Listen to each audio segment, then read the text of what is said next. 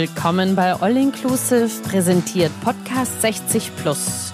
Wir inkludieren Senioren und Senioritas in eine Welt, die uns allen gehört. Den Jungen und den Alten. Schön, dass Sie zuhören.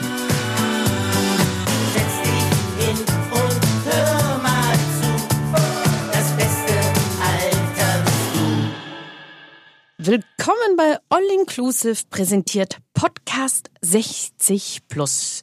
Wir inkludieren Senioren und Senioritas in eine Welt, die uns allen gehört. Den Jungen und den Alten. Meine Gäste heute sind Peter Urban, der über Platten plaudernde Punktepapst und DJ Matt, der musikalische Weltverbesserin. Verbesserer. Schön, dass Sie da sind. Wunderbar. Peter, es ist mir eine unglaublich große Ehre, dich hier heute im Podcast All Inclusive als Gast begrüßen zu dürfen. Denn äh, nicht nur deine Stimme kenne ich, nein, auch deine Sendungen. Herzlich willkommen. Danke, Mitra. Aber ich passe ja genau hier rein, ne? 60 plus. Das stimmt. Gerade noch so die Kurve gekratzt und die Quote erfüllt. Wow, diese Stimme erweckt bei mir schon Erinnerungen, das kann ich mal sagen. Genau, DJ Matt, ähm, wir nennen dich heute Guido. Wir Ja. durften dich das letzte Mal schon Guido nennen. Deswegen DJ Matt nennen wir heute Guido. Schön, dass auch du wieder zu Gast Ja, bist. freut mich total. Ich rede ja gern, habe ich mal. Ja, ähm, für alle Hörer draußen, ihr habt das nicht mitbekommen, wir haben kurz gewartet, dass wir hier ins Studio rein dürfen und hier sind schon Worte über den Flur geschwallt, da wollte ich schon einlenken. Deswegen, lieber Peter, ähm, du sagtest schon äh, 60 plus. Darum geht es ja auch bei All Inclusive. Aber was ich jetzt äh, über dich recherchiert habe, ist, du bist ja seit 1974 tatsächlich auch schon im Radio tätig, richtig? Hm, genau, da war ich 26 gerade. Davor hatte ich schon 72, 71, 72 beim Fernsehen was gemacht. Sympathy for the Devil, eine Serie mit Horst Königstein. Aber Radio jede Woche dann ab 74, ja genau. Und damals war der Umstieg von Musik von Band, von Schnürsenkel auf Schallplattenspieler. Und man musste dann also selbst die Vinyl, die Platten auflegen, Nadel rauf und dann abfahren und so. Das fing da an. Das Äh, ging erst in den 70ern. das ich meine, ging Singles gab es ja schon in den 60ern. ja, aber das, das, das Spielen im Radio fand immer so statt, dass die Singles umgeschnitten wurden auf Band und dann irgendwie der Moderator saß da, gab ein Handzeichen und der Techniker hat dann das Band abgefahren. Gott, ist das und aufwendig. erst ab dann, ab, ab, ab Anfang der 70er Jahre wurde dann also direkt selbst das dann gesteuert. Das ist in England und in den USA schon früher gewesen, Ja. aber hier bei, beim NDR war es zum Beispiel erst dann. Was ja dann endlich mal einen autonom macht, äh, machte. Das, das war das Tolle. Man konnte selbst bestimmen, was man wann machte, ohne Techniker und so weiter. Es ist ja unfassbar, wenn man sich vorstellt mit den Vinyls, also Vinyl, ich als DJ Rita bei All Inclusive lege ja auch mit Vinyl auf oder viel mit Singles, aber wenn man dann im Radio tatsächlich auch performt, dann musstest du dir doch vorher schon mal die ganzen Platten zurechtlegen und in der Reihenfolge oder bist du da wirklich so während des Sprechens einmal Also, nee, Junge? du machst, äh, du hast immer einen dicken Koffer mitgehabt und dann hast du eine Platte, zwei Plattenspieler natürlich, weil du dann den einen eingerichtet hast, während der eine andere lief. Und genau, du musstest ja dann immer den kleinen Vorlauf, du musstest ein bisschen zurückziehen, so, damit, ja, wenn du startest, das Ding nicht mittendrin startet, sondern am Anfang. Ja, das, aber das ist ja simpel, ich meine. Ja, für ist- dich.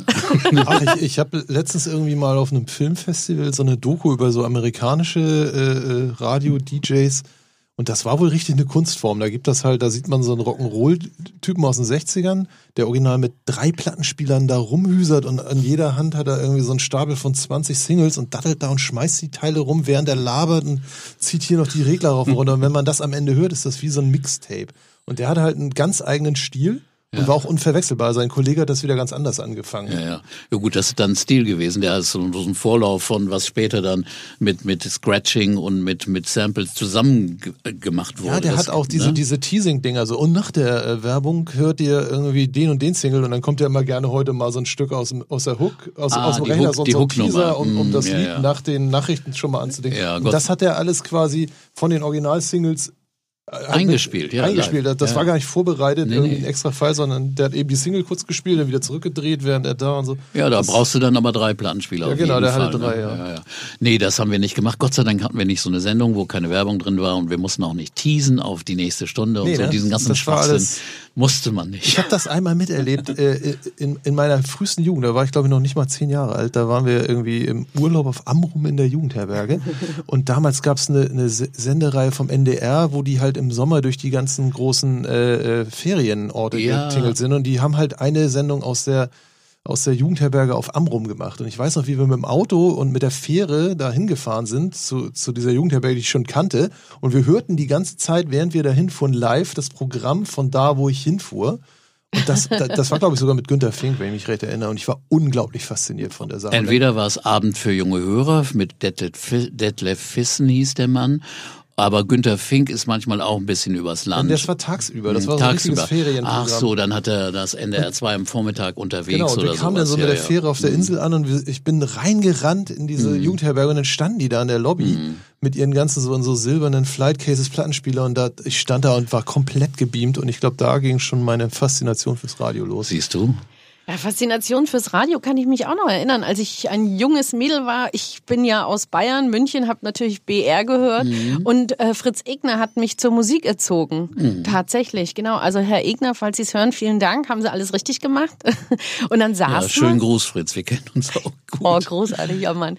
Und da saß ich tatsächlich als junges Mädel auch vom Radio und habe mitgeschrieben, so Bass, Cox, ah ja, okay. Und dann am nächsten Tag im Planland, ne? Sowas. Ja, so war das. Die Leute haben das gehört. Ja. Wir hatten eine Sendezeit, die war eben zwischen 13.30 Uhr und 15 Uhr. Die hieß auch Musik nach der Schule.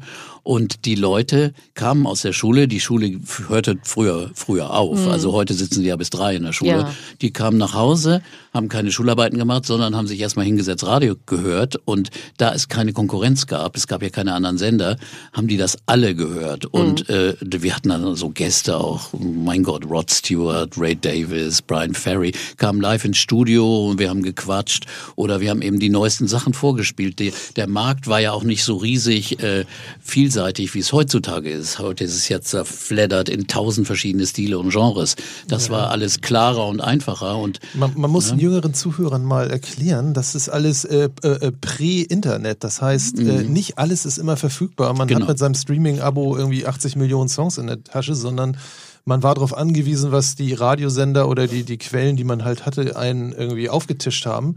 Das war in dem Fall ja auch nicht äh, 60.000 Sender, wie man sie heute im Internet streamen könnte, sondern äh, halt äh, jetzt zum Beispiel im Fall von Hamburg waren das drei Programme oder so, genau. Die man mehr oder weniger gut reingekriegt hat. Und den Rest müsste man mit schlechter Qualität über Mittelwelle oder Langwelle hören oder so. Oder wo ich aufgewachsen bin, bei Osnabrück in der Gegend, da gab es den BFBS, den britischen Soldatensender. Da hatte man geile Sendungen der BBC. Und das war ein toller Einfluss. In Bremerhaven konnte man zum Beispiel den AFN hören, den amerikanischen Soldatensender. Genau. Und das sind so Sachen, die die man wirklich nicht vergessen darf. Wirklich, es war nicht verfügbar. Die Leute haben sich das auf Kassette aufgenommen, was wir Richtig. gespielt haben. Und da hattest du dann auf einmal so ein Lied, das kannte niemand und du warst unglaublich fasziniert. Und dann ging das los, was ist das? War kein Shazam, ach so, das ist das, sondern da musstest du das rauskriegen. Entweder hattest du die Moderation mitgeschnitten und es Genau. aufgeschrieben oder du hast irgendwann mal jemanden getroffen, der weiß, was das ist oder hast es in den Plattenladen geschleppt auf dem Tape. Hier, habt ihr das schon mal gehört? Äh, das war, also und äh, Und dann hattest du nicht überall einen Plattenladen. In Hamburg ist das ja der Fall. Aber äh, in der Kleinstadt, da musstest du ins Elektrogeschäft gehen. Die Genau. hatten dann auch Platten. Genau, aber das war dann so diese, dieses Charts Top Ten Ding. Da stand eh Ja, nur ja. das, was eh schon funktioniert Genau. hatte. So, dass, also zum Entdecken war das auch nicht so doll. Nee, aber die besonderen Sachen, die kriegte man nicht. Deswegen haben die Leute das auch alle gehört. Und mir ist besonders aufgefallen, als die äh, DDR dann zusammenbrach, nach dem nach der Wende, kriegte ich Post und und Anrufe und Sachen von Leuten, die in der DDR das gehört haben. Und da haben fast alle diese Sendung gehört und haben Buch geführt. Die haben das aufgenommen auf äh, mit Tape Recorder, haben es dann multipliziert auf Kassetten und haben äh, da ist ein Typ gekommen, der hat mir ein Buch gezeigt, da hat er jede Sendung von mir, jeden Titel, den ich wann wo gespielt habe, hatte er katalogisiert und hat er mir gezeigt. Ja, du hast dann vor zehn Jahren in der Sendung das gespielt. Und das hat er so gemacht, damit die anderen anderen Leute, die die Kassetten gekriegt haben, auch wussten, was das ist.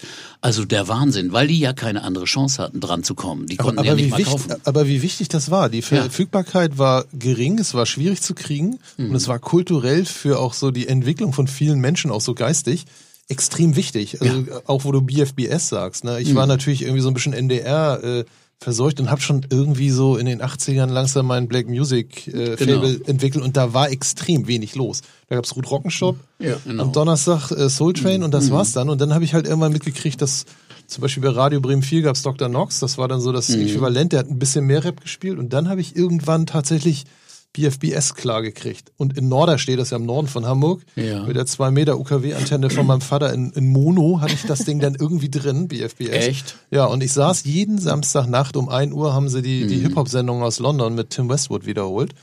Und Mhm. da war dann alles aus, weil da war dann das erste Mal ein DJ, der dann gescratcht hat und Sachen gemixt und so weiter. Und das hatte ich noch nie gehört, dass halt zwei Lieder zur gleichen Zeit aus einer Quelle kamen. Mhm. Ja. Und das hat mich bis heute, also das hat tatsächlich bei mir so nachhaltig Eindruck hinterlassen Mhm. und diese Faszination fürs Radio, dass ich mittlerweile auch beim NDR seit fast 20 Jahren eine Sendung mache Ja, jede ja, Woche. siehst du. Und da kannst du mal sehen, also das, das kann irgendwie was, weißt du, was ich meine? Also wenn, wenn dieser Sender nur für einen Menschen gesendet hat, Ende der 80er, für mich, dann hat das unter Umständen 30 Jahre später den Effekt, dass ich da mein Leben mit verbringen Ja. möchte. Also zum Beispiel in meiner allerersten Sendung äh, 1974 habe ich gespielt Bobby Womack, Ah. die Staple Singers Oh. und Bob Marley, der damals in Deutschland nicht bekannt war. Also die Ja. Platte hatte ich mir aus England äh, mitgebracht und so weiter. Und und ich bin sicher, dass also und ich habe dauernd solche Sachen gespielt, dass das auch eine Rolle gespielt hat. Denn erst später, das ist ja immer noch Quelle für ganz viel äh, heutige Musik, die Grooves von von diesen von Ja, diesen normal. Sachen. Ja, Ne? in den 70ern wurde ja so viel erfunden. Aber es, es ist halt extrem wichtig, dass das äh, ja, dass das, Musi äh, das Kultur supported wird. Ne? Ja. Also es, es gab halt Sachen, die, die, die, die hatten noch nichts geleistet, die kannte niemand, Mhm. aber irgendwer fand das wichtig.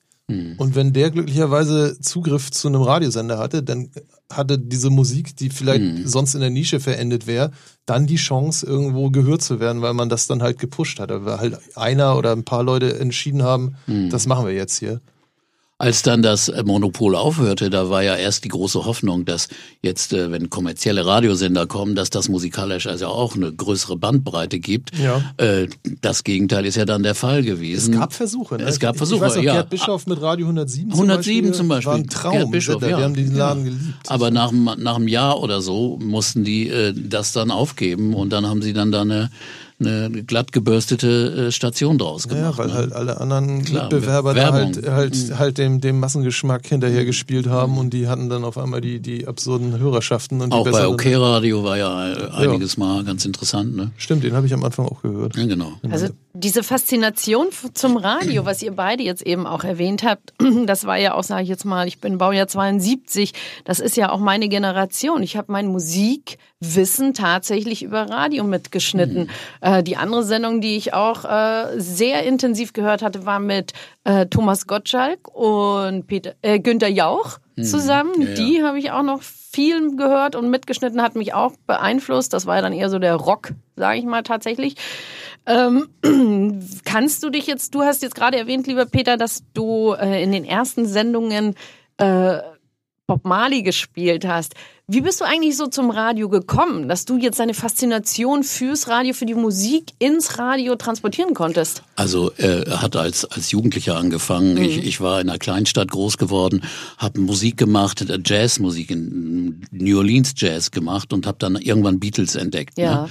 und war sowas von umgehauen und äh, habe mich dann für alle englische Popmusik interessiert, habe mir den New Mu- Musical Express aus London kommen lassen nach Quakenbrück, so heißt die Stadt, habe nachts rumgelegen, die Sender gehört, BBC äh, konnte man nur über Langwelle hören, die auf der Mittelwelle liefen die Piratensender, Radio London oder Radio Caroline, auf Radio London sendete John Peel, der, Oh, der Gott, Gott. der, der, der War, Gott das, war das das vom Schiff oder war vom Car- Schiff. Vom Schiff. London war auf dem Schiff und dann hat die. BBC, weil sie clever waren, diese Leute eingekauft und hat Radio One gegründet. Mhm. Da war dann John Peel, der DJ und andere auch. Und das habe ich immer gehört, die ganze Zeit in schlechtester Qualität. Man, man muss das einmal erklären. John Peel ist ja so quasi der, der Schutzheilige der, der, der Hm. Radioszene. jemand, der schon ganz, also in den späten 60ern angefangen hat, einfach kulturell auch die Moral in, Ameri äh, in England hart zu unterwandern, Hm. indem er halt einfach das gespielt hat, was, was die Obrigkeit äh, ihren Hörern lieber vorenthalten Hm. hätte, halt Rock'n'Roll und so weiter. Und dem wird ja auch maßgeblich irgendwie diese Swinging Sixties Revolution musikalisch Ja, kulturell. das- also da hat er auf jeden Da Fall. kommt er, aber ja, da fing eigentlich so bekannt zu werden erst so 66, 67 an, da war das alles schon im Laufen, aber er hat das mit unterstützt, besonders auch die, die Hippie-Bewegung, die psychedelische Bewegung, diese ganzen, diese Mischungen aus Folk, crazy Gitarrenmusik mit, mit absolut äh, seltsamen Singer-Songwritern, Ja, das, ja. das hat er wirklich geliebt und das hat also auch mich extrem geprägt. Und äh, das, das waren Sendungen, da habe ich dann die ganze Zeit gehört, nachts oder habe mittags beim Essen gesessen mit einem kleinen Empfänger, ich hatte mir so kleine besorgt, im Kopfhörer, äh, Ohrhörer drin und saß beim Essen. Das war wirklich in den 60er Jahren, also genau wie die Kids heute mit ihren Smartphones, wo Ja. du sagst, leg das mal weg. Meine Eltern haben dasselbe zu mir gesagt. Ich war deswegen so fasziniert von Radio, dass ich dachte, okay, ich werde jetzt erstmal Lehrer, äh, habe das dann studiert, Englisch und Geschichte und habe dann aber äh, Klaus Wellershaus, den verantwortlichen Redakteur für, für, für junge Musik, Rockmusik beim NDR mal auch, auch eine Legende. ja, Also leider schon verstorben vor drei Jahren, ist, äh, habe ich einen Brief geschrieben, weil er in einer Sendung was erzählt hat, was so nicht stimmte, weil ich das ja besser Großartig. wusste. So, und dann habe ich ihm das geschrieben. Und dann hat er zurückgeschrieben. So, und da kam der Kontakt und dann hat er irgendwann gefragt, ob ich Sendung machen will und so weiter. So ging das los. Es war echt reiner Zufall, aber ich glaube immer nicht so richtig an Zufälle, weil es wäre auch sonst irgendwie sowas gekommen. Ja, also auf, ich. auf Zuf an Zufälle glaube ich sowieso auch gar nicht. Aber so jetzt mal DJ Matt oder, Entschuldigung, Guido waren wir ja schon, wir waren schon beim Genau. Du. Ähm, du hattest ja auch angefangen, Radio zu machen. Ich erinnere mich sogar, es war im Zusammenhang von einer großen Veranstaltung, die hier in Hamburg stattgefunden hatte, Maximum Hip Hop, ein großes äh, Ja. Hip Hop Festival. Und ich kann mich auch so tatsächlich noch an deine erste Sendung erinnern, denn deine ersten Gäste waren, weißt du es noch? Ja, also ähm, Fünf kurz, kurz, Sterne fünf Sterne Deluxe. Man Deluxe. muss, man muss mal kurz äh, äh, ausholen. Und zwar war das ja, also so Ende der 90er hatte sich ja der deutschsprachige Hip-Hop so emanzipiert und so ausentwickelt, dass er irgendwie massentauglich wurde. Und so um 98, 99 ging dann halt auch so die äh, kommerzielle Revolution los mit der sogenannten deutschen Golden Era, wo halt diverse, also eine kritische Masse von interessanten Bands gute Alben rausgebracht haben, die halt irgendwie ein größeres Publikum äh, ansprechen konnten. Und da ging das eben los, dass es auf einmal auch äh, äh, äh, machbar erschien, halt stadionmäßig irgendwie Festivals zu starten. Und tatsächlich äh, der Labelmacher von dem Label, wo meine Band drauf war, Bubak äh, äh, Tonträger, Ale Dumski, hatte sich dann irgendwie mit ein paar anderen Kollegen ausgedacht, Jackie Hildisch zum Jackie Beispiel. Hildisch zum Beispiel äh, ein größeres Festival in Hamburg zu starten. Und das endete dann, also das erste war, glaube ich, im, im Stadtpark Richtig, 99. 99 Mhm. und dann richtig durch die Decke ging es dann 2000 im äh, alten Millantor-Stadion. Das war halt irgendwie echt large und das war halt für uns Hamburger Hip-Hop-Szenerie schon so, wow, irgendwas, irgendwas tut sich hier. Und äh, wenn man in der Größe agiert und so ein ganzes Studio, äh, Stadion voll kriegen will, dann suchst du dir natürlich auch gerne Medienpartner. Und das war in diesem Fall tatsächlich Enjoy, also die Jugendwelle vom NDR, der die Medienpartner waren. Und die haben halt irgendwie, was weiß ich, irgendwie gesponsert und, und waren auch mit dem Logo auf dem Plakat Präsentiert. Mhm. präsentiert. Ja. Und dann hat man sich dann irgendwann gefragt, du sag mal, irgendwie, außer dass ihr hier irgendwie so hier und da mal was in euren äh, Programm erwähnt, was kann man denn noch machen? Und dann wurde ein bisschen rumgesucht und dann wurde man fündig bei dem Nachtformat, das damals Soundfiles hieß. Die hatten jeden Abend in der Woche halt ein, ein spezielles Musikgenre, was da irgendwie abgebildet wurde. Mehr oder weniger Playlistenmäßig, also äh, Enjoy Soundfiles Rock und Dance und hast du nicht gesehen. Und äh, am Montagabend lief da tatsächlich Enjoy Soundfiles Hip Hop. Das machte ein Kollege, der hieß Nils Kinkel, der war da Wortchef bei Ja, der Enjoy. heißt auch immer noch so. Der, Der heißt, heißt der heißt auch ja. immer noch so, ist mittlerweile bei 90, äh, nee, bei, bei NDR der Info, In der Info, ja. Redakteur, genau. Und der hatte halt das Hip-Hop-Ding äh, betreut, aber das war nicht viel mit Moderieren, sondern die haben halt so die Neuheiten, die da gerade so in der Musikredaktion rumlagen, gespielt. Und dann sind wir da einfach eingeritten. Ich habe meine Plattenspieler mitgebracht, äh, weil ich hatte schon immer ein Fable für Radio und ich hatte auch früher schon auf FSK und so mal so ein paar kleine Versuche gestartet. Das war halt mit Schallplatten noch eine andere Nummer als mit dem Computer heute. Und äh, ja, dann haben wir da halt irgendwie Radio gemacht, wie ich das halt ab und zu mal so auf Tapes aus Amerika gehört hatte, wie man das mit Hip-Hop macht. Man legt halt live Musik auf, dann wird da mal ein bisschen auf dem Instrumental gerappt und über Sachen geredet und so weiter. Und das lief irgendwie ganz gut. Das ist eine legendäre Sendung. Ich habe die noch irgendwo Mhm. auf Tape. Und das war, also Fünf Sterne waren halt eine der, der großen äh, äh, Stars auf, auf diesem Festival 2000. Und das gefiel uns allen so gut, dass wir dann gleich die anderen drei groß oder drei andere größere Bands von dem Ding halt auch noch die nächsten Wochen da reingeschleppt hatten, die nächsten Montage. Das waren dann halt meine Band Beginner und Dynamite, Dynamite Deluxe, Deluxe. war auch noch da und weiß ich nicht mehr. Habe ich alles noch.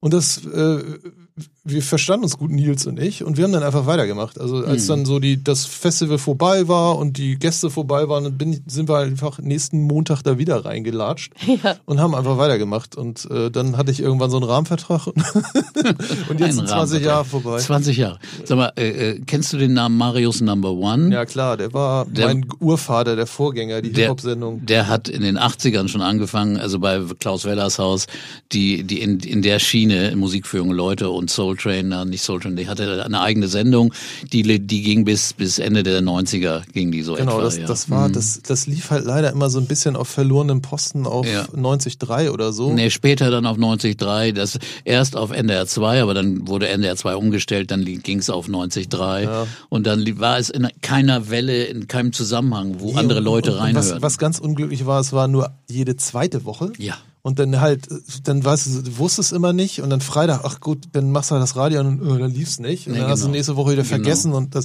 der hat das mit sehr viel Liebe und Mhm. Hingabe gemacht. Ich kann mich noch erinnern, wie er immer mit seinem Mercedes so auf dem Hof gefahren ist. Bei, habe ich aber uns gesehen. Mhm. Alter Kollege, ich, ich also auch, auch Hip-Hop-Urgestein und äh, auch Teil einer Band, die auch bei unserem Plattenlabel Wubak waren, und zwar Marius Number One und Cora E oder Cora E und Marius so. Number One. Äh, super oldschool. Also wie, wie oft ich mit dem auf Tour in irgendeinem neun Sitzer Kleinbus quer durch die äh, Echt? äh, äh, Walachei getourt Was bin. macht der heute, weißt du das? Nee. Äh, der wohnt Nee. nach wie vor irgendwie im Süden und Ja. äh, der irgendwann war, hat er hat er irgendwie ein, ein, ein Fable an, an Drum and Bass und so gefressen und hat sich halt so eine riesen Produktionsstation gebaut und war damit unterwegs, weiß ich noch. Ja. Ah ja. Wir haben ja jetzt viel über Vinyl geredet und äh, eine Gemeinsamkeit ist ja tatsächlich, dass ihr beide mit Vinyl aufgelegt habt. Ähm, ich habe eine kleine Tradition in diesem Podcast eingeführt und zwar habe ich kleine Stichwortkarten und eine davon, die erste, lege ich jetzt mal auf den Tisch und auf dieser Karte steht Sammeln. Äh, Peter, wie viele Platten hast du zu Hause? Also ich hatte mal so 16.000 etwa. Mhm. Jetzt nicht mehr. Die sind dann irgendwann, war es dann einfach vom, vom Platz her nicht mehr möglich. Und jetzt habe ich vielleicht noch mal zwei oder sowas, 2000. Ja. Aber, aber alles Alben, Singles habe ich auch noch einen Haufen, aber nicht so aus, nicht mehr so viele. Also das ist, da ich ja sonst jetzt nicht mehr damit arbeite, war das nicht mehr so, nicht mehr so wichtig. Allerdings habe ich es immer geliebt. Ich habe zum Beispiel auch immer Manuskripte oder Interviews oder Sachen da reingelegt in die, in die Hüllen und dann hatte man, hatte man das alles schön geordnet. Ne? Jetzt bei CDs kannst du das ja nicht machen Ja. oder bei, bei Streamings erst recht nicht. Wie so ein Tagebuch. Ne? Ja, genau. Du hattest immer alles parat. Und dann ist man aber zweimal umgezogen, dann ist Mhm. wieder die Ordnung durcheinander gekommen und im Moment stehen meine Platten wirklich ungeordnet. Ja. Aber ich sammle sonst sehr gerne. Ja. Also zum Beispiel Zeitschriften oder sowas. Oh ja. Ich hatte alle Rolling Stones seit den Mitte der 70er Oh ja. Jahre. Die habe ich dann irgendwann mal zum NDR ins, ins, ins Archiv gebracht, weil ich die gar nicht mehr unterbringen konnte. Also ich hatte, ich habe Oh, x, x mögliche Sachen. Meine Frau flippt aus, aber weil, weil, weil, weil ich sammle wirklich viel. Was, Ja, das äh, kommt mir bekannt vor. Was, was mich interessieren würde, wie bist du das Zeug losgeworden? Also hast du das alles irgendwie an einen Händler gegeben oder? oder Ja, du das kann man, das, äh, da- das, äh, das verschenkt man ehrlich gesagt und äh, gibt das weiter und äh, weil die Leute, die versteigern das dann, aber das mit Händlern, äh, das funktioniert ja auch nicht so richtig. Ne? Ist es super aufwendig oder man kriegt nichts Ja, dafür? Das ist das wirklich ist, äh, erschreckend ist ja heutzutage. bisschen- ja, ja. Also es ist ja auch schon faszinierend, weil wenn du erzählst, dass du äh, dein Radioanfängen tatsächlich mit Vinyl gearbeitet hast und da auch die Informationen dann reingepackt hast, das ist ja fast museumsreif jetzt für die Nachwelt, sage ich mal. Weil ich finde, also ich aus Ja. meiner Generation finde das mega spannend oder generell finde das mega spannend, äh, wenn man sich für Musik interessiert. Wie bist du denn, du hast jetzt vorhin schon ganz kurz erwähnt, erwähnt, du hast dir die dann aus England zusammen äh, bestellt. Die Platten musstest dann natürlich auch ein gewisses Budget in die Hand nehmen, denke ich mal, oder? Also am Anfang, am Anfang hat man natürlich die Platten selbst, aber später kriegte man die ja auch von den Plattenfirmen, wurden die ja bemustert. Das sind ja die Sachen, die, also Spezialitäten musste man sich ja natürlich immer besorgen, Ja. Importe. Die kamen nicht so, aber sonst bei normalen Veröffentlichungen äh, bekam man die auch von den Plattenfirmen. Da kamen immer die Riesenpakete, der, Ja. der, der, der, da war der DHL-Mann noch nicht so gewieft. Die waren immer ziemlich am Abkotzen, wenn sie, wenn sie dann da reinkommen mussten und liefern mussten. Ja, das war wirklich schwierig. Also ich, ich jetzt, ich, ich habe jetzt äh, tatsächlich nach 16 Jahren wieder angefangen, Vinyl zu kaufen. Ich war, war da Ja. halt auch echt raus. Ich glaube, seit 2003 lege ich, also mache ich alles, was ich an Bedarf habe mit dem Laptop halt. ja. DVS, also diese Vinyl äh, kontrollierten Di Digitalsysteme und dann fällt dir halt schon auf, dass auch vieles von diesem Gehorte halt einfach mit der puren Notwendigkeit zusammenhing. Man kam halt nicht anders an den Kram ran und wenn man Musik im Club quasi bearbeiten wollte, dann musste das auf Platte sein, sonst, sonst hatte man das einfach Ja. nicht. Es hat nichts genützt, wenn man die CD hatte, ging früher nicht anders. Ja, aber es ist ja dann auch so, Peter, wenn du in die Sendung gegangen bist, dann gab's ja die Musik, die du auf Vinyl vorher ausgesucht hast oder zusammengerakelt hast. Ja. Wo hast du deinen großartigen Instinkt, deinen Riecher her? Wie, wie, wie, das, kann- ist das drin und du, du Das schnüffelst mit kann deiner man nicht Nase in die erklären. Platte? Ich höre mir die Sachen durch. Das Ja. habe ich früher genauso gemacht, wie ich das heute mache. Ja. Ich höre mir die Sachen durch, suche mir, suche mir die Tracks aus, die, die, die mir einfach im Bauch, Bauch. oder im Herz gefallen. Super. Und, und so spiele ich das und ich weiß nicht, man, man bildet sich immer ein, aber ich glaube schon, dass ich ein ganz gutes Händchen habe für, sag mal, was viele Leute mögen, äh, Mhm. obwohl das andere Leute sag mal äh, verneinen würden. Mhm. Also ich habe oft in der Musikredaktion, als ich als ich festangestellter Redakteur war, Streitgespräche gehabt ohne Ende, was jetzt für Musik eingekauft würde werden sollte fürs Tagesprogramm. Äh, wir haben uns sehr viel gestritten, weil ich da eher einen vielfältigeren, offeneren Geschmack habe als dieses immer nur Hits, Hits, Hits, Hits, Trumpf. immer dasselbe, Ja. ne? sondern ich habe immer für für viel mehr Bandbreite plädiert und äh, deswegen, aber ich habe echt, glaube ich, ein ganz gutes Näschen gehabt, immer für Sachen die Tracks rauszusuchen, die einfach interessant waren und das waren nicht immer die Singles, die die Plattenfirmen veröffentlicht haben, weil die picken nämlich dann immer irgendwelche Songs raus und dann habe ich gedacht, oh Gott, warum denn nicht? Warum spielen wir denn nicht diese? Die sind doch viel schöner von dem Album Ja. und das habe ich eben gemacht und äh, das mache ich immer noch so und das, das ist natürlich, ich bin in einer sehr guten Situ- Situation, das machen zu dürfen, weil heutzutage in den normalen Radioprogrammen stellt eine kleine Musikredaktion alles zusammen und die Moderatoren haben damit nichts mehr zu tun.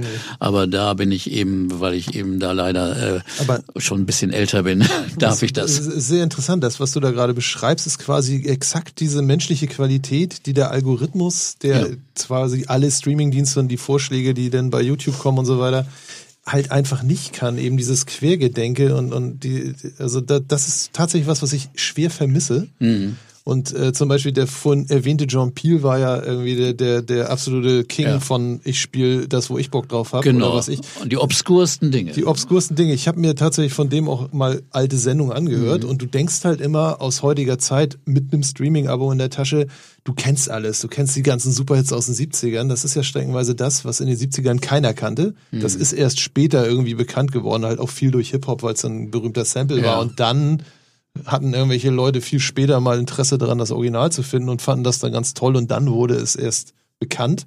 Aber bei John Peel ist es tatsächlich so, da höre ich zwei Stunden Sendung und wenn ich Glück habe, kenne ich zwei Lieder. Ja, ja. Und alles andere, was er für extrem wichtig und zukunftsweisend fand, hat es dann nicht geschafft. Das ist, glaube ich, auch der Grund, warum sein Plattenlabel damals dann halt auch mit. Ja, ja. Äh, Fahnen, wehenden Fahnen untergegangen ist, weil der nur Wahnsinn. Aber John Peel hat zum Beispiel war der Erste, der Nirvana irgendwie dazu veranlasst hat, die Staaten zu verlassen, Mhm. nach England zu fahren, weil der hat halt immer so Radiokonzerte aufgezeigt. Da gibt es einen super, super Acht-Film, wie Kurt Cobain und Konsort mit so einem englischen Kleinbus irgendwo in der Pampa stehen und das Studio suchen. Das ist ziemlich witzig, kann man irgendwo auf Echt? Ja, ja. YouTube, also Ja, die haben in Top Gear hieß die Sendung da und die haben immer Konzerte mitgeschnitten. Genau, aber nur mal so. Also der, also Peel hat halt Nirvana als erster gedeckt in Mhm. ja, ja, Europa. zum das kann Beispiel. Also und viele, viele, viele andere Punk Dinge. hat er Also ganz früh gemacht. Ne? Und ähm, aber aber eben auch obskurste Folk-Sachen aus Mhm. aus irgendwie hinter Indien oder sowas. Das ist und das ist aber wirklich toll, sowas, so eine Qualität. Mhm. Und äh, Das ähm, äh, kann, kann natürlich, ist es nicht kommerziell, die haben ihn dann auch später dann in die späte Sendezeit verschoben oder so und in, dann immer auf den kleineren Kanal und so.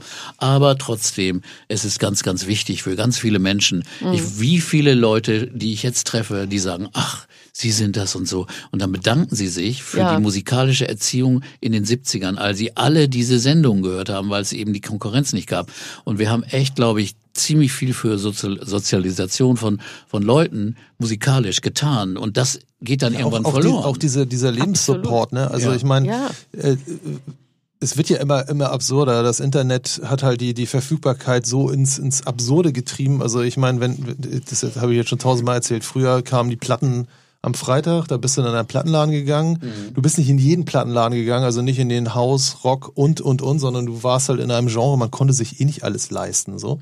Und in meinem Fall standen dann da vielleicht sechs, sieben, acht neue Maxi-Singles und zwei, drei Alben. Die hast du in einer halben Stunde durchgehört gehabt. Dann hast du dir davon zwei gekauft. Mehr Geld hatte man nicht. Eine Import-Maxi kostete 16, 17 D-Mark. Das war schon eine Menge Kohle so. Und dann bist du nach Hause gegangen und dann warst du durch mit dem Thema für die Woche. Dann hattest du nicht am Dienstag wieder neue Platten und, und hattest die Paranoia, dass du nicht, dass du noch alle anderen Plattenläden besuchst, weil da gibt's noch was anderes, sondern alle hatten das Gleiche.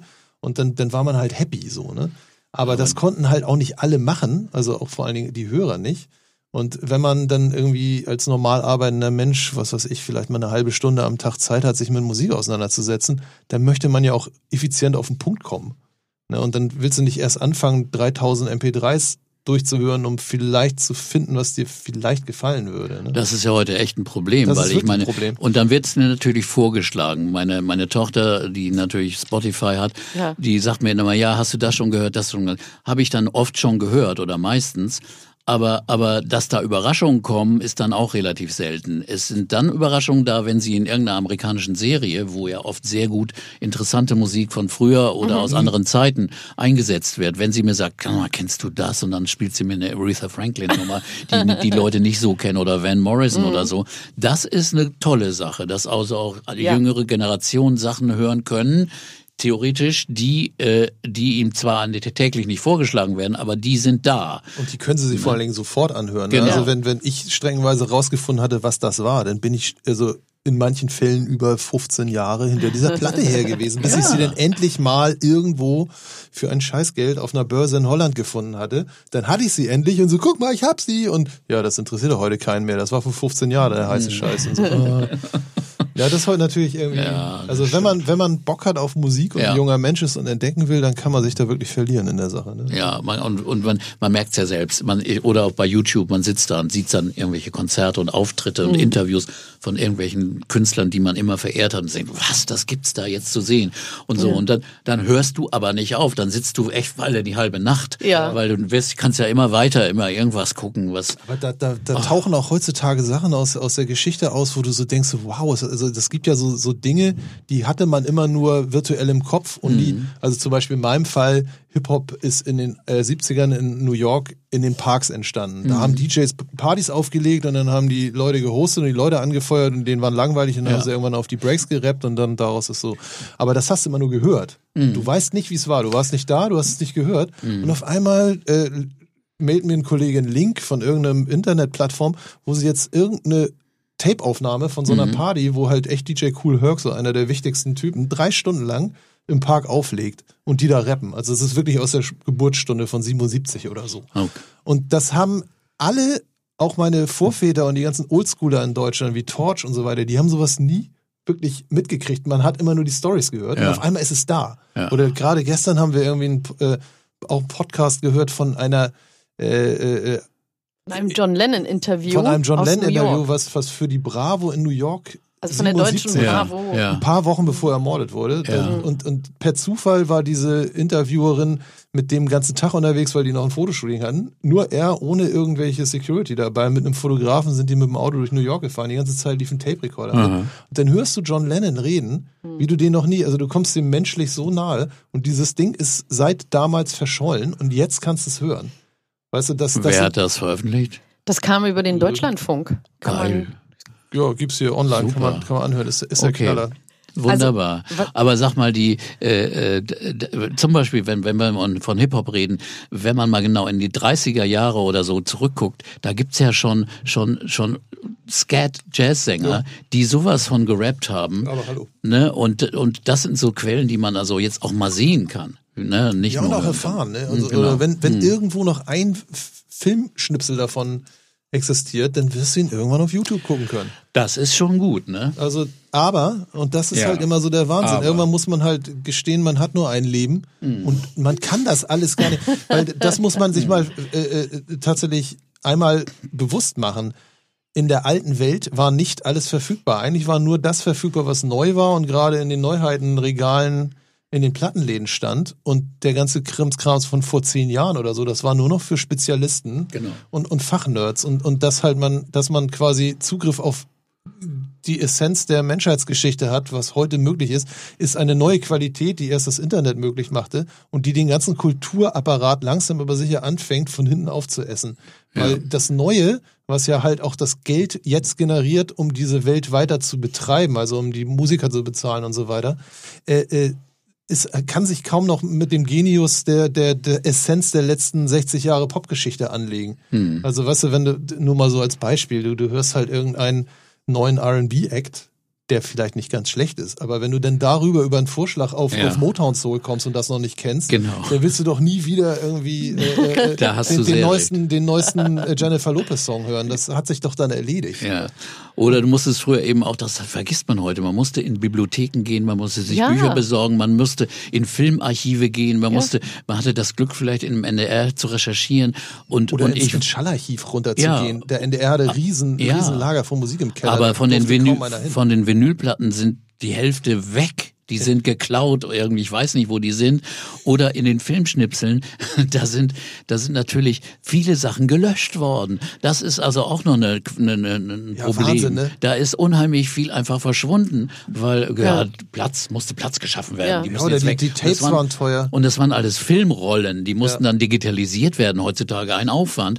Und dann wurde gesagt, nee, das brauchen wir nicht. Und das ist leider traurig. Da ist ganz viel wertvolles, tolles verschwunden. Oh ja. Da habe ich mal die Story gehört, dass zum Beispiel die Monty Python Fernsehserie, Ja. die nun wirklich mit einer der wichtigsten kulturellen, also für mich auf jeden Fall, Ja. die, die, die existiert nur, weil der eine von denen den Kram unbedingt safen wollte und den die, die Originalbänder der BBC abgekauft hätte. Das hätten die gelöscht, das wäre weg. Um Gottes das hat Willen. halt auf dem, auf dem Dachboden von einem von denen überlebt, nur weil die das den abgekauft haben für den Restmüllpreis von diesen Videobändern. Ja. Sonst wäre diese grandiose Fernsehsendung verschollen. Das muss man sich mal vorstellen. Also, ja. Also ich hatte jetzt als nächste Karte tatsächlich Farbfernsehen, die lege ich schon zur Seite, weil da haben wir schon so detailliert drüber geredet. Peter, ich bin ein bisschen neugierig und ähm, als ich recherchiert habe, was ich nicht viel musste, weil ich dich äh, seit Jahren bewundere und respektiere, was du tust und äh, auch deine Sendung verfolge, ähm, ich habe gelesen, du hattest die große Ehre, ähm, mit zum Beispiel Stevie Wonder, The Who, Rod Stewart oder eben auch ähm, vielen anderen großen Künstlern ein Interview zu führen. Hast du ein paar Nähkästchen-Stories für uns? Oh ja, da gibt's äh, also Diana Ross, Oh Gott! wunderschöne Frau. Und zwar so in den späten 80ern, 80er Jahren, die war also, die war also so 40 oder sowas und war attraktiv wie ah, unfassbar. Und da saß sie und dann kam ich zum Interview und dann saß sie da so und dann äh, sie trug sie eine eine fast durchsichtige Chiffon, rote Chiffon-Oberteil so, ne? Und und ich damals hatte man so die, die kleinen Tape-Recorder mit zum Interview aufnehmen mit so Ansteckmikros, ne? Und dann und dann stand ich vor ihr und dann sage ich äh, I don't know where to put this microphone. Und so, und dann sollte ich jetzt ihr, und sagte sie, ja, feel free. Und dann sollte ich ihr das Ding da an den, an den, an das Oberteil heften. Da war ich knallrot wie die, wie das Oberteil selbst, weil, weil ich meine, ich musste jetzt ihr da vorne rumfummeln. Atmung.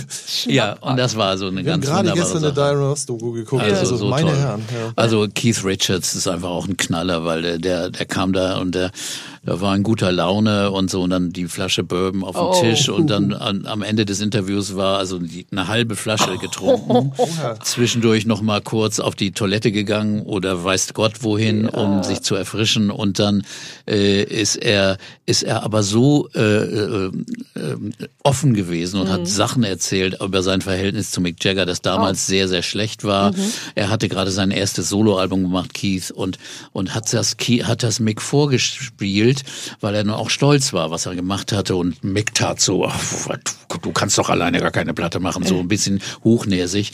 Und tat das alles so ab, ja, ist okay, aber ist nicht so gut. Und dann ging Keith, sagte er, ging er aufs Klo. Und dann, dann kam er wieder und die Musik lief weiter und guckte um die Ecke, da sieht er, wie Mick durch den Raum tanzt nach, nach einer groovigen Nummer und tanzt und ist ganz begeistert. Und als er merkt, dass Keith um die Ecke wiederkommt, um, sofort wieder der hochnäsige Coole. Und solche Geschichten. Äh, Harry Belafonte, Oh ja. ein unfassbar herzlicher, lieber, der schon 85 einen Hip-Hop-Film gemacht hat. Er, er hat, er hat, ein, ja. ja, der hat, das war äh, Street, wie hieß das Ding? Beat Street. Beat Street. Beat Street. Und, und, und da kam er nach Hamburg und hat dann mit, mit Rappern kam er hier, stellte die vor, weil er das für wichtige Kultur hielt. 85. Das, und, und war wirklich auch da schon ein Pionier. Und dann hat er, habe ich mit ihm lange Interviews gemacht und auch über seine Bürgerrechtsbewegungszeit und es, und ein sowas von herzlicher, lieber Mensch. Joni Mitchell war auch absolut faszinierend, die da sagte, Mensch, wir unterhalten uns jetzt mal, wir könnten eigentlich auch befreundet sein. Und ich so, so, so, so nach aber dem das, Motto. Also ich meine, die meisten Leute sind ja solche Ikonen, denen du einfach menschlich noch nicht mal in die Nähe kommst. Das war Ja, halt auch diese genau. Krux mit diesem John Lennon-Ding. Das sind ja meistens irgendwie ganz normale Menschen, Ja. die langsam Ja. aber sicher daran verzweifeln, dass sie irgendwie in dieser normalen Welt nicht existieren dürfen, weil sie halt nicht mehr rausgehen können. Und dann ist, ist eine Sache, Guido, die ist wirklich so, wenn Sie merken, Sie müssen ganz viele Interviews geben mit absoluten Journalisten in Anführungsstrichen, die echt nicht informiert sind, die kein Englisch können, Ja. die die absoluten Hohl, die einfach nur Schwachsinn reden, dumme Frage stellen, so weißt du nach dem Motto, ja, was machst du denn gerne am Wochenende und all so ein Zeugs, so und dann sind sie dankbar, wenn da da jemand kommt, mit dem sie sie ernsthaft über Musik, über Kultur, über Kunst in Englisch in einer normalen guten Ton sprechen können, da sind sie schon glücklich. Ne, Und deswegen kommst du auch, wenn du so äh, ka- kam ich immer zi- ziemlich gut in engen Kontakt gleich mit den Ja. Leuten. Mit Rod Stewart über stundenlang über Fußball gequatscht, ne? also über über jede kleinen Spaß, äh, äh, Spezialitäten. Der einzige, der ein bisschen grantig war, war Elton John, weil das Interview morgens um 10 war. Oh, ja. Und das war in der Zeit, da war er noch, sagen wir mal, sehr am Schniefen und war also Alkohol und, und, und Drogen waren da noch ü- äh, üppig bei ihm und er kam morgens mit dem Motorrad angefahren und war in miesester Laune, weil er sagte, Oh. warum er muss er denn jetzt eigentlich ein Interview machen? Also das war so ein bisschen dämlich. Aber sonst äh, war, kann ich nur sagen, habe ich fast nur so tolle Erfahrungen gemacht. Aber ist das denn so, dass du beim NDR dann auch der, der Agent für die besonderen Fälle warst? Also wenn, Ja. wenn spezieller oder auch ein großer Star kam, dass sie Genau. dann gerne dich gefragt haben? Ja, ja, also da, das haben wir eben entweder selbst organisiert in, in der Redaktion, weil mit Klaus Wellershaus haben wir es zusammen gemacht, oder auch von anderen Abteilungen, da war ich dann der Ansprechpartner, ja. Und, äh, und auch für die Plattenfirmen, die irgendwie sagten, ja, willst du den nicht mal interviewen und so. Und das äh, war dann schon so, dass ich mir das schon ganz gut aussuchen konnte. Und äh, das äh, war dann auch sehr befriedigend. Also auch so mit, mit Leuten, die später dann berühmt wurden, die dann auch schon als kleinere Musiker schon mal als Interviewgast hattest. Das ist ja auch ganz schön.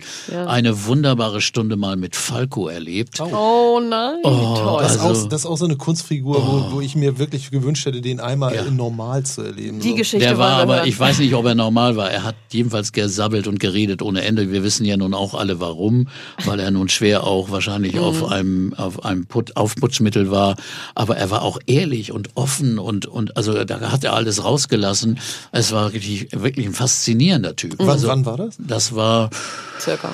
Boah, das war also, äh, wie heißt diese diese Platte mit Römer?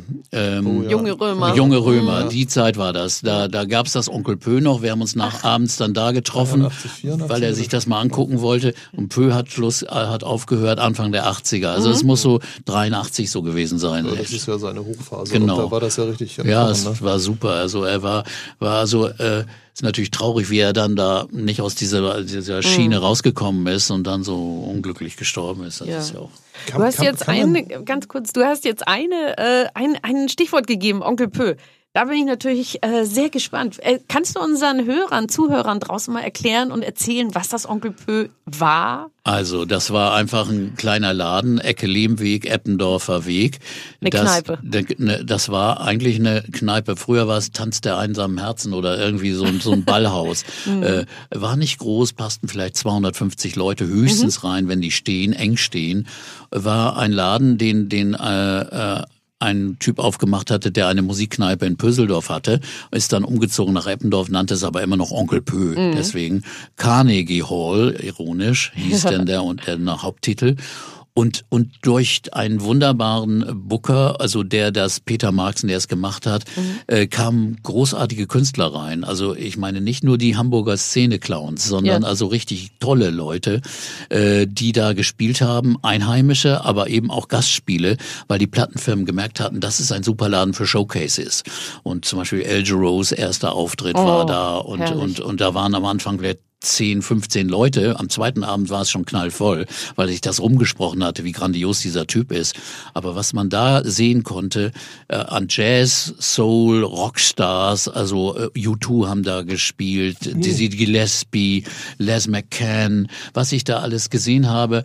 Und man konnte es als Kneipe nutzen. Man, man lebte da in der Gegend und man ging abends noch mal rein um zwölf oder um halb zwölf sah noch ein paar Stücke von der Band und dann saß man und trank und das war auch das Geheimnis des Onkel Pös. Als es dann den Besitzer gewechselt hat, dann hat der neue Besitzer nicht kapiert, dass man die Kneipe lebendig halten muss. Ja. Der hat dann oft um zwölf schon Schluss gemacht. Der Band ist zu Ende, also mache ich jetzt mal hier Ende. Das ist Unsinn. Du musst die Leute dran halten, indem du einfach eine tolle, einen tollen Nachtclub machst. Ne? Und das war ein großartiger, einmaliger Laden. Und dann habe ich auch mit meiner eigenen Band, äh, mit Abi Wallenstein hatte ich eine Band. Mit da haben wir alle vier Wochen, wir waren die Hausband, wir haben alle vier Wochen da immer gespielt samstags und es waren großartige Erlebnisse. Sessions mit anderen Musikern, zum Beispiel mit Alex von Oswald, mit dem haben wir immer Sessions mit seiner Band Elephant gemacht, wo dann äh, äh, dann also mal auch der Lindenberg einfach ans, ans Schlagzeug kam, was dann vielleicht ein bisschen wurstelig war. Er spielte so seinen eigentümlichen Jazzstil und wir waren eher Funker. Also wir knackten und wir wir wir wir wir groovten und äh, er war mehr so der Swinger. Aber aber das war einfach großartig. Dann war mal Kammer Hall and Oates waren da und dann kam Warren Oates auf die Bühne und spielte mit oder äh, äh, einmal Joe Cocker. Da war aber so der Fall, dass der Strom ausfiel und die Kerzen angezündet wurden, weil kein Strom da war. Und Cocker war ein bisschen breit und wollte mitsingen. Und dann äh, war ich nur noch der Einzige, der da spielen konnte, weil da war ein akustisches Piano. Da habe ich mich hingesetzt und dann haben wir Feeling Alright und andere Nummern. Cocker gesungen, ohne Mikrofon, brauchte der auch nicht. Und dann haben wir immer diverse Cocker-Hits. Ich habe mir die Finger wund gekloppt und äh, gespielt. Das war so äh, Ende der 70er, Anfang der 80er Jahre. Boah. Also da gibt's so tausend tolle Erlebnisse. Jeder, der das erlebt hat, der wird das Onkel Pö geliebt haben. Gibt's von sowas noch Aufnahmen oder ist das alles? Nee, das, da gibt's ein paar obskure Aufnahmen, aber es ist leider echt, also es gibt ein paar Jazzkonzerte, die da mitgeschnitten worden sind, von Trio, die da auch großartige Auftritte gemacht haben, gibt's glaube ich auch einen Film. Aber es ist, es gibt eine sehr gute Doku, äh, die im dritten gelaufen ist, äh, die Höhle von Eppendorf heißt Ach, das. ja. Kann man vielleicht in der Mediathek noch sehen von Oliver Schwalbe.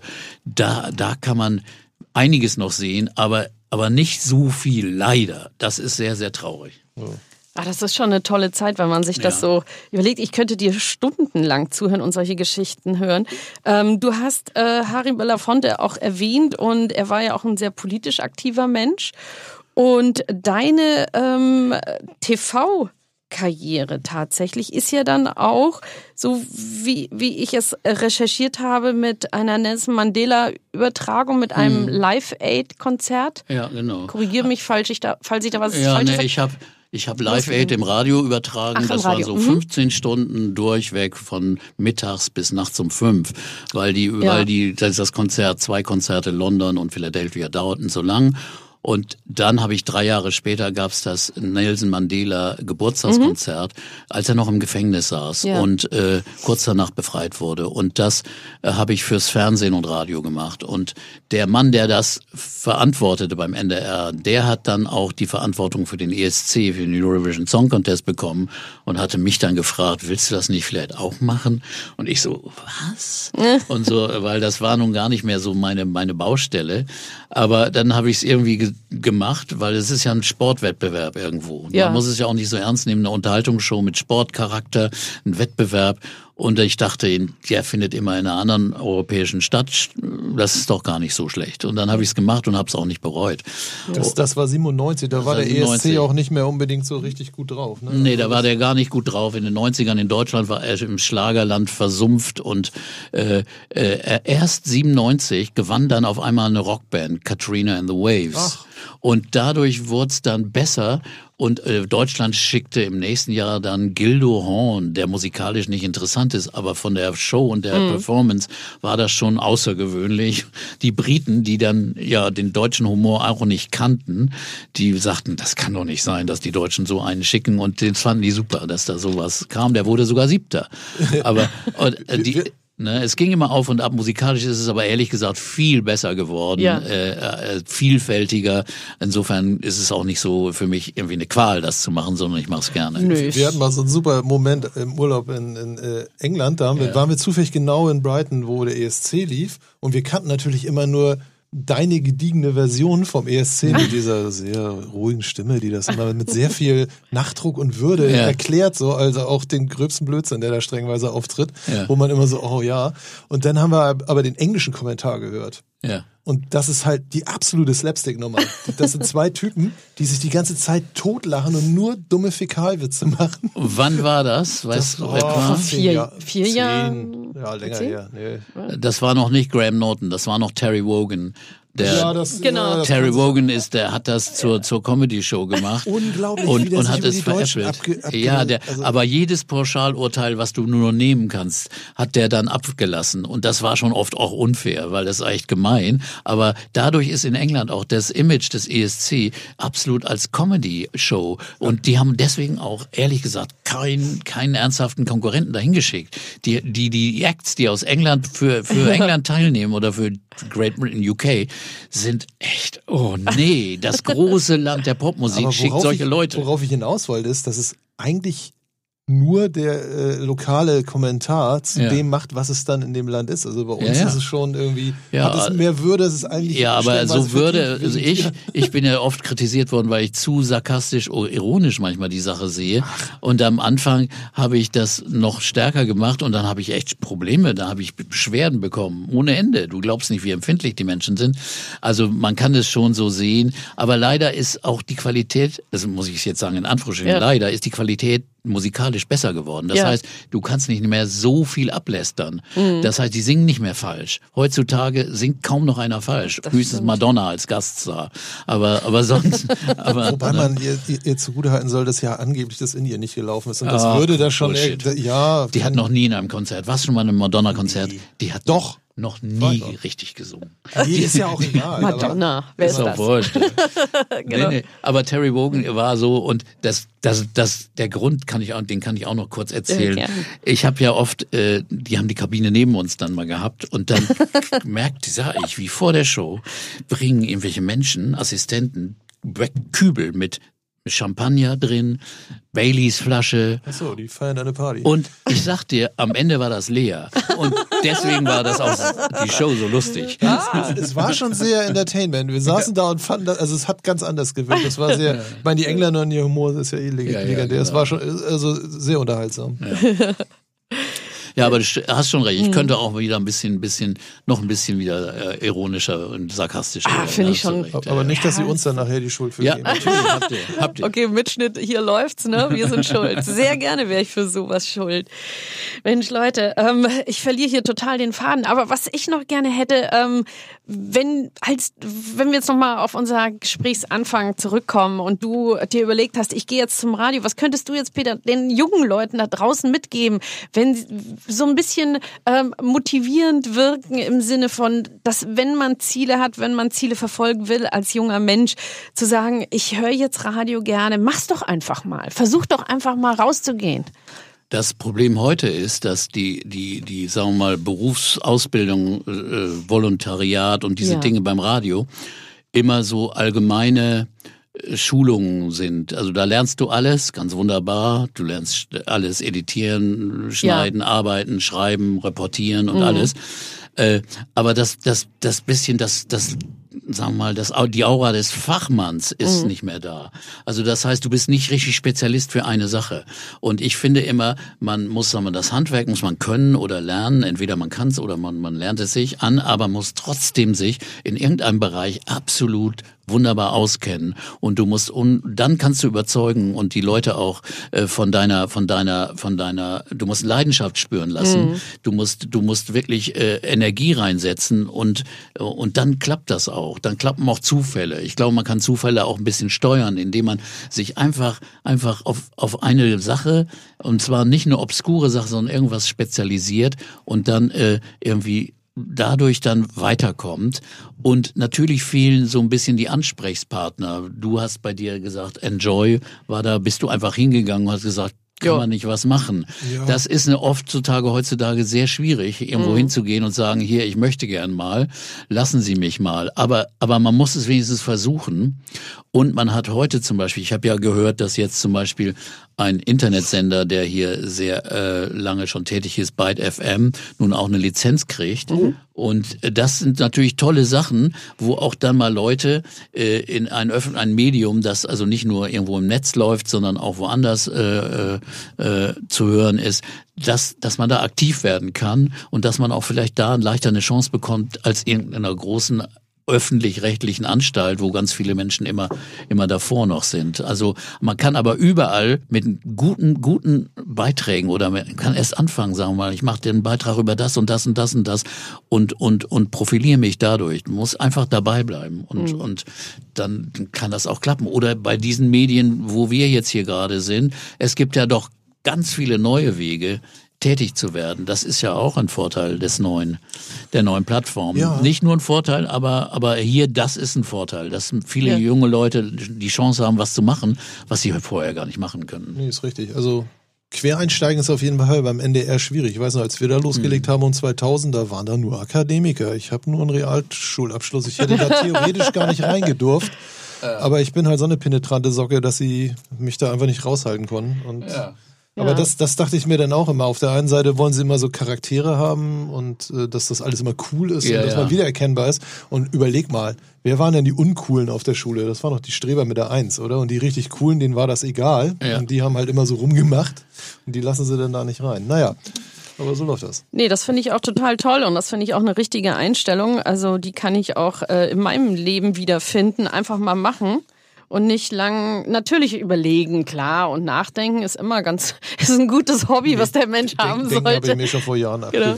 Aber es stimmt schon, man muss sich auch mal trauen. Man ja, muss auch nicht warten, bis sein. es dann irgendwie äh, auf einen zukommt. Nee. Man muss auch von eigene Richtig. Initiative entwickeln und das ist, ist manchmal echt schwierig. Weil, also diese ne? Energie ist ja tatsächlich auch vom Internet aufgesaugt worden, weil Ja. diese ganzen YouTuber und Influencer-Heinis, die sich einfach hinsetzen, eine Webcam anschmeißen und lossabbeln, ein paar haben's da drauf. Und die kriegen dann halt auch ihr, ihren, ihr- ihren Zuspruch und ihre Klicks und so weiter.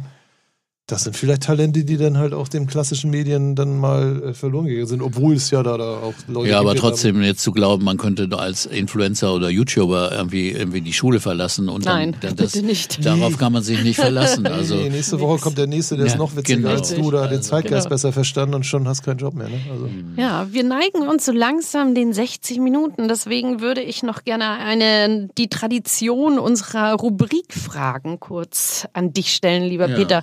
Was ist für dich Glück? Ei. Oh, dass ich, dass ich, dass ich in Ruhe Sachen genießen kann, ohne Stress. Also Stress ist für mich manchmal ein sehr ein großer Faktor von unglücklich sein. Also in Ruhe Sachen genießen, ähm, Aber da gibt's Genuss äh, und Glück auf verschiedenen Ebenen. Das gibt's im persönlichen Leben, aber es gibt's auch, wenn ich ein geiles Fußballspiel sehe. Oh ja. Oder, oder eine, eine, eine wunderbare, einen wunderbaren Song höre oder eine Stimme höre. Wenn, wenn, wenn Aretha oder Bonnie Raitt irgendwie ein tolles Lied singen oder sowas. Äh, äh, das, das kann, kann alles Mögliche sein. Aber ähm, Glück ist wirklich auch manchmal was supergeiles Essen oder so. Das sind Oh ja. verschiedene Sachen. Man, es gibt also wirklich keinen Rundbegriff für Glück, sondern das hat ganz, ganz viele kleine Teile. Ja, vielen Dank. Guido, was ist für dich Glück? Die Ruhe, mich mit dem Blödsinn zu beschäftigen, Mhm. den alle anderen für unsinnig halten, aber ich für wichtig. Das ist für mich Glück. Da hast du Und wirklich recht. Alleine schon mit meinem Wuffi mal an der Elbe lang zu laufen oder so. Einfach mal Ruhe zu haben, auch mal wieder so viel Langeweile aufzubauen, dass man, dass die Gedanken mal wieder frei drehen und man auf Blödsinn kommt, den man sonst irgendwie nicht denken würde oder so. Das hatte ich früher öfter, nicht? Also, dass man halt in der U-Bahn saß und da war nichts zu tun. Und dann daddelt man rum und überlegt, was gleich kommt. Da ist man zu Hause und dann kann man dies und jenes machen und dann fing ich immer an, irgendwie kreativ zu werden, aus, aus dieser Ruhe raus. Und heute gibt's halt für jede Sekunde irgendwie ein Konzept. Also selbst wenn du an der Ampel stehst, rot ist, kannst du mal eben deine E-Mails checken und so weiter. Und du kommst halt einfach nicht Ja. mehr dazu, dass, dass, dass, dass dein Gehirn mal wieder alleine loslegen Da darf. hast du sehr, sehr recht, was du da sagst. Wirklich, diese, diese Ruhe, die Langeweile habe ich, wie lange habe ich keine Langeweile mehr gehabt? Und das ist eigentlich traurig, ne? Also stimmt. Langeweile äh, ist, ist bei mir immer negativ verhaftet gewesen, wurde mir immer erzählt, Langeweile ist was Schlechtes. Und mittlerweile bin ich mir absolut Ja. sicher, dass Langeweile was Großartiges ist. Wenn ich irgendwas mache, was mir Spaß macht, was weiß ich, wenn ich irgendwie auf ein Treffen fahre von irgendwas oder Musik oder so, dann will ich da so lange bleiben, bis ich keinen Bock mehr habe und dann weggehen, wenn ich damit fertig bin, weil es mich langweilt und nicht, weil ich muss. Also das ist dann immer, dann, dann wäre ich gar, am liebsten gar nicht dahin gegangen. Ne? Also, Gut. Ja, vielen Dank. Peter, können wir von dir noch ein Buch erwarten? ich würde mir ein, ein, Oh, ja. ein, ein, Habe einen ich schon, habe ich schon oft gedacht, aber ehrlich gesagt, wer will das, wer will das lesen? Ich? Dann sind wir schon aber- zu zweit. Weil ehrlich gesagt, ich habe auch keine Lust, nur ein Buch über den Eurovision Song Nein. Contest zu schreiben, sondern über diese anderen Sachen. Über die Gäste, die diese, du hattest. Ja, diese Ja. Dinge, das wäre schon was. Nur inter, das Problem mit Interviews zitier, zitieren, du müsstest dann immer berichten. Du müsstest dir dann wieder die Mhm. Oh, Rechte ja. ein, einholen und das ist immer extrem schwierig. Aber ich habe schon auch drüber nachgedacht, nur ehrlich gesagt, Wer hat denn die Zeit, das zu schreiben? Ich habe das echt das Problem. Ich habe ja mal ein Buch geschrieben, das war meine Doktorarbeit Ja. über, über die über die Poesie des Rocksongs. Das war aber mehr so eine wissenschaftliche Mhm. Arbeit. Und das hat mich schon, also mich zehrt das immer sehr. Also es gibt ja Leute, die schreiben einfach so dahin, einfach genial. Ich brauche immer, für mich ist das Arbeit, wirklich. ja, das, ja, ja. Und das ist Aber echt, ich, Ich meine, du weiß bist, es nicht. du bist ja seit 2013 im Ruhest Unruhestand. Angeblich, ne? Unruhestand. Ruhestand, ja. Aber du bist trotzdem immer noch regelmäßig im Ja. Radio. W wann läuft die Sendung? Ich habe immer donnerstags abends 21 Uhr bei NDR 2 drei Stunden Wow. und alle zwei Wochen bei NDR Info im Nachtclub ab Mitternacht. Das kann natürlich keiner hören, aber das wird bei NDR Blue wiederholt, auch wo deine Show, glaube ich, auch wiederholt Mhm. Ja, wird. Ne? ich Genau, meine, ja. ja. genau. Das ist im Internet. Aber NDR 2, das ist die Sendung, die die meisten Leute hören können. Und dann mache ich eben auch relativ viel für andere Sender, andere Projekte. Also es ist, es ist, sag mal, sehr unruhig, ehrlich gesagt. Aber das ist doch wunderbar. Dann lesen wir nicht von Mhm. dir, sondern hören weiterhin von dir. Lieber Peter Urban, vielen Dank, dass du hier warst. Danke Mitra, danke Guido. Vielen Dank, lieber Guido, aka DJ Matt, dass du hier warst. Und wir sind jetzt am Ende vom Podcast All Inclusive präsentiert, Podcast 60 Plus. Wir inkludieren Senioren und Senioritas in eine Welt, die uns allen gehört, den Jungen und den Alten. Vielen Dank fürs Einschalten, fürs Zuhören. Bis bald. Jo, danke für die Einladung. Danke.